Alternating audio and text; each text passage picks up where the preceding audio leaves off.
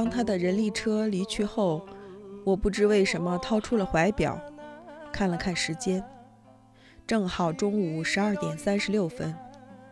哦，对了，他刚才从蜀楼出来时是十一点，谁知两人大吵一架，于是行事顺便，一直站在这里的他现在已经不在此地了。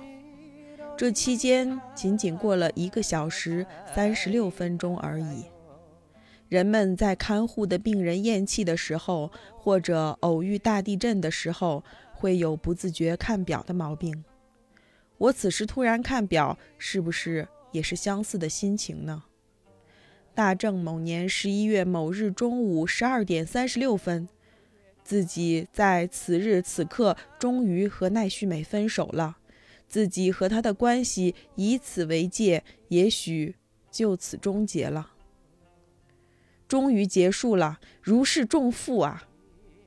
不管怎么说，因为最近的阴暗混乱，正处于劳累的时候，所以这么一想，就坐在椅子上发起呆来。突然感到，啊，难能可贵，终于解放了这种神清气爽的心情。这么说，不仅是因为精神上感到疲劳，生理上也感到很疲劳。所以想舒舒服服的休养，而这也是我的肉体在痛彻渴望的要求。奈绪美好比是强劲的酒，喝得太多就会对身体有害。尽管知道是如此，每天还是会嗅到它芳香的气息。每当看到盛得满满的酒杯，我就会不由自主地畅饮起来。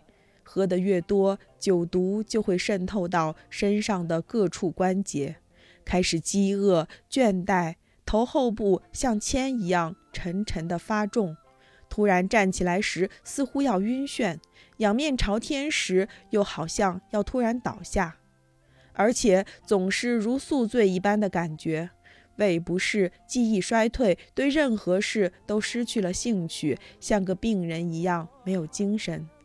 头脑里只会呈现出奈绪美的幻象，时而像打嗝一样恶心。她的气味、汗味、油脂味始终萦绕在鼻尖。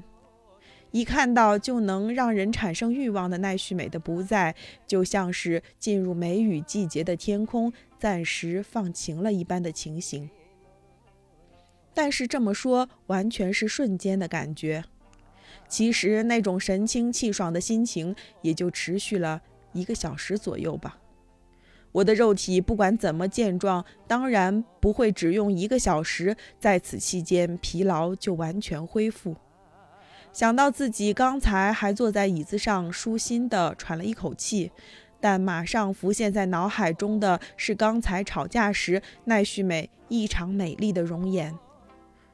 俗话说的，男人越恨就越觉得美丽，就是那一刹那的他的脸庞，那是我即使杀了他也不解恨的可恶的淫妇的面庞，永久的印在了脑子里，想抹也无法抹去。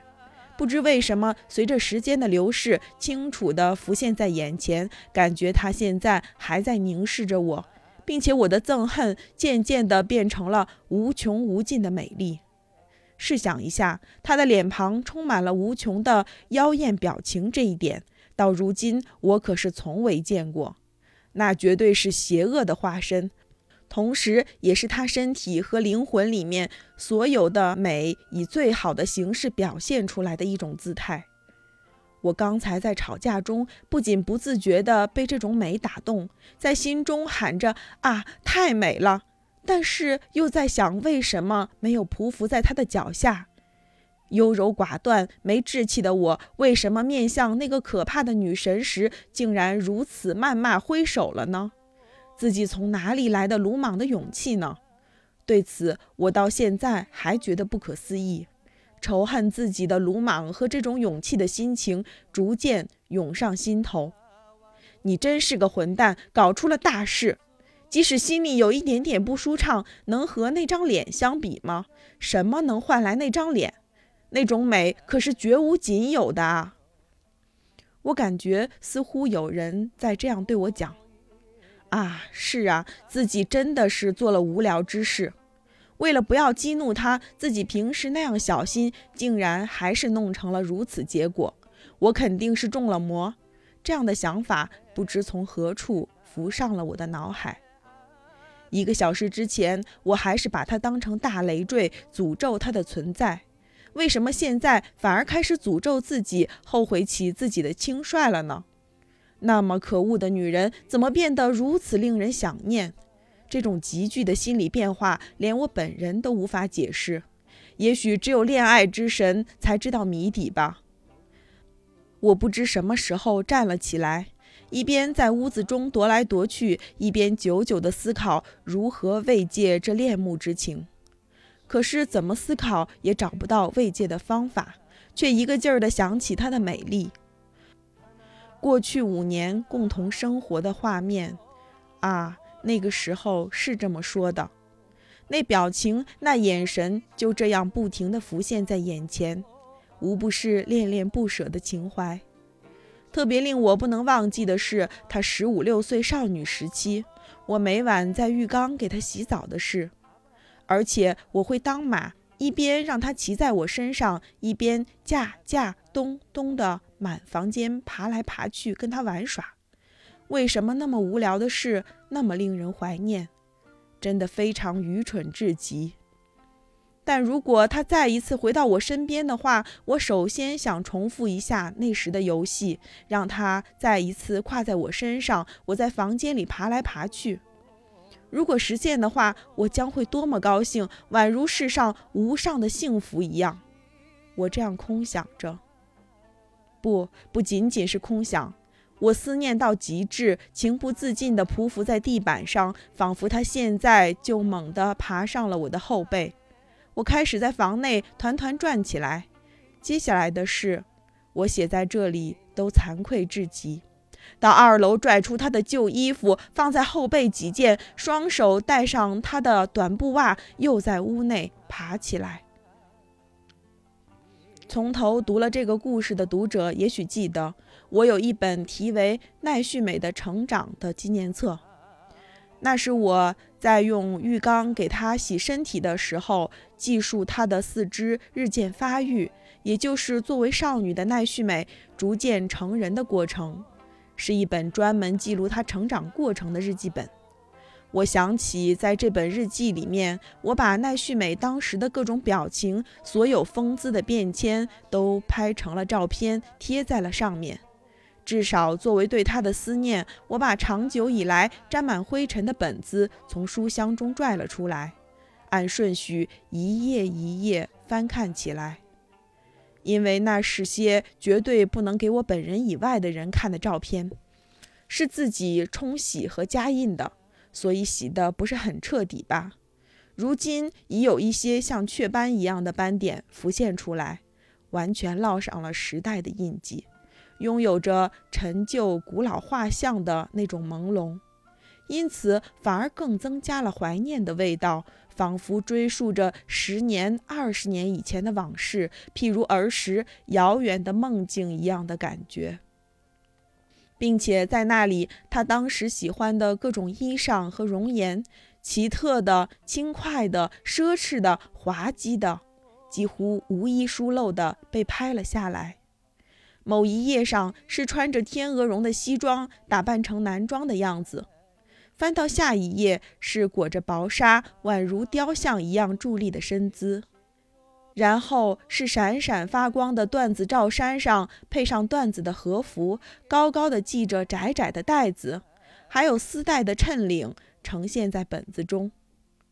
除此之外，还有各种各样的动作、表情和种种对女明星的模仿，比如玛丽·毕克夫的笑容啦。格洛利亚·斯旺森的眼眸，波拉·尼格利的狠厉，贝比·丹尼尔斯的娇柔造作，以及愤然、嫣然、悚然、恍惚的地方。每翻一页，他的表情和身体的动作都不同，无一不再说明他对这些是多么的敏感，显得那么聪明和伶俐。啊啊！我真傻，竟然放跑了这么了不起的女人。我的心开始疯狂起来，后悔的直跺脚。继续翻着日记，眼前还是满满的照片。拍摄的方式渐渐的细致入微，有些部分特写的照片，鼻子的形状、眼睛的模样、嘴唇的样子、手指的样子、胳膊的曲线、肩的曲线、后背的曲线、腿的曲线，还有手腕、脚腕、肘部、膝盖，甚至脚掌都拍了下来。仿佛镜头前是希腊的雕像，还是奈良的什么佛像似的。至此，奈绪美的身体完全成了艺术品，在我眼里，她比奈良的佛像更加完美。我深深地看着她，心里甚至涌起了宗教一般的感动。啊，我到底是为什么拍摄了这么多精密的照片呢？难道是因为我预感到这些东西有朝一日会成为一种令人伤感的纪念品吗？我对奈绪美的爱慕之心不断强烈起来。天已黑，窗外星星开始闪烁，天气甚至有些微凉。我却从上午十一点开始什么也没吃，也没生火，更没有力气打开灯。在黑暗的家中，一会儿爬上二楼，一会儿又下来，一边喊着“混蛋”，一边敲打着自己的脑袋。面对如同空房子一样寂静的画室的墙壁，大喊“奈绪美，奈绪美”。最后，一直叫喊着她的名字，用额头在地板上蹭来蹭去。无论如何，不管怎么样，我也要把奈绪美找回来。我会无条件地臣服在她面前。他说什么，想要什么，我全部服从。话说回来，他现在在干什么呢？因为带着很多行李走的，从东京站一定是坐车回去的吧？那样的话，到浅草的家里应该也过了五六个小时了。他对家里人坦白地说出自己被赶出来的理由了吗？还是不肯服输，胡说八道，敷衍一时，欺骗姐姐和兄长呢？他特别讨厌说起他在千树町从事低贱行业的娘家，以及自己是那个家的女儿的事，总是把父母和兄弟姐妹当成愚笨的人，很少回去。这一家不和谐的人现在不知在考虑什么善后的对策。姐姐和哥哥当然会让奈绪美去道歉。我怎么可能去道歉？不管是谁去把我的行李拿回来，奈绪美一定会强硬到底。之后会装得一点都不介意，无所谓的笑着说话，饶有气势的夹杂着英文，喋喋不休，也会炫耀自己时髦的服装和东西，宛如贵族小姐到访贫民窟一样逞威风吧。可是对于奈绪美来说，总之是发生了大事件，应该有人替她出面。如果本人说了，我才不去道歉，那么姐姐或哥哥应该会替她来的呀。还是说，父母和兄弟姐妹谁也不把他当亲人一样担心呢？正像奈绪美对他们冷淡一样，他们从很久以前就不对他负任何责任了。他们当时对我说：“这孩子的一切就托付你了。”然后就把十五岁的孩子扔给我不管了，一副无所谓的态度。所以这次也任由奈绪美任性，撇开不管了吗？假如是这样，不也该来把行李取走吗？走时，我对奈绪美说过，回去后马上派个人来，我好把行李交给他。但到现在还没人来，是怎么回事呢？换洗的衣物及身边的必需品大致都带走了，但他视为生命中第二重要的盛装还有几套留在这里。反正他不可能在昏暗的千树厅的家里整天闷着，每天都会打扮得花里胡哨，到处招摇，让邻里吃惊的吧？那样的话，就更需要衣服。没有的话，肯定受不了吧。可是那天夜里等了很久，奈绪美的使者也没有来，一直到天全黑下来之前，我都没有点灯。突然想到被误认为家里没人就糟了，所以慌慌张张地点开了家里所有房间的灯，又确认了门牌并没有掉，才把椅子搬到门口，好几个小时的听着外面有没有脚步声。但是。八点变成了九点、十点、十一点，从早到晚一整天都没有任何音信。我已经跌落到悲观失望的谷底，心中生出捕风捉影的猜测来。奈绪美没有派人来，是不是把事情看清了，以为过两天就会得到解决，没当回事吧？是不是在想什么嘛？没关系的，他那么迷恋我，如果没有我，他一天也活不下去的。他肯定会来接我的之类的，和我耍手腕。再说这么长时间，他也习惯了奢侈的生活，也知道自己无法在那样的社会中生存。要是去了别的男人那里，像我这样珍视他、任他随心所欲的人，也绝对没有。奈绪美那家伙对此也是一百个知晓，只是嘴上逞强而已，心里是不是也在盼着我去接他呢？还是明早姐姐或哥哥就会来做调解了呢？他们做的是晚上繁忙的买卖，也许不到早上来不了吧。不管怎样，没有人来，反而令人有一丝期待。到了早上还无音信的话，我就去接。到了这一步，志气体面就全无了。本来就是我因为志气把事情搞砸了，是被他家人笑话也好，还是被他看透了弱点也好，去低头道个歉，拜托姐姐或哥哥帮忙说情，千百次的对奈绪美讲，今生来世只此一次请求，跟我回去吧，这样他也有面子，就能大摇大摆的回来了吧。我几乎没有合眼，熬了一宿。等到第二天下午六点，仍是没有什么消息，我实在按耐不住，飞跑出了家门，急急忙忙地奔向浅草，想马上见到他，哪怕早一刻也好，看到他的脸就安心了。这是在说坠入情网的现在的我吧？我的心里除了想见他、想见他这样的愿望，别无他物。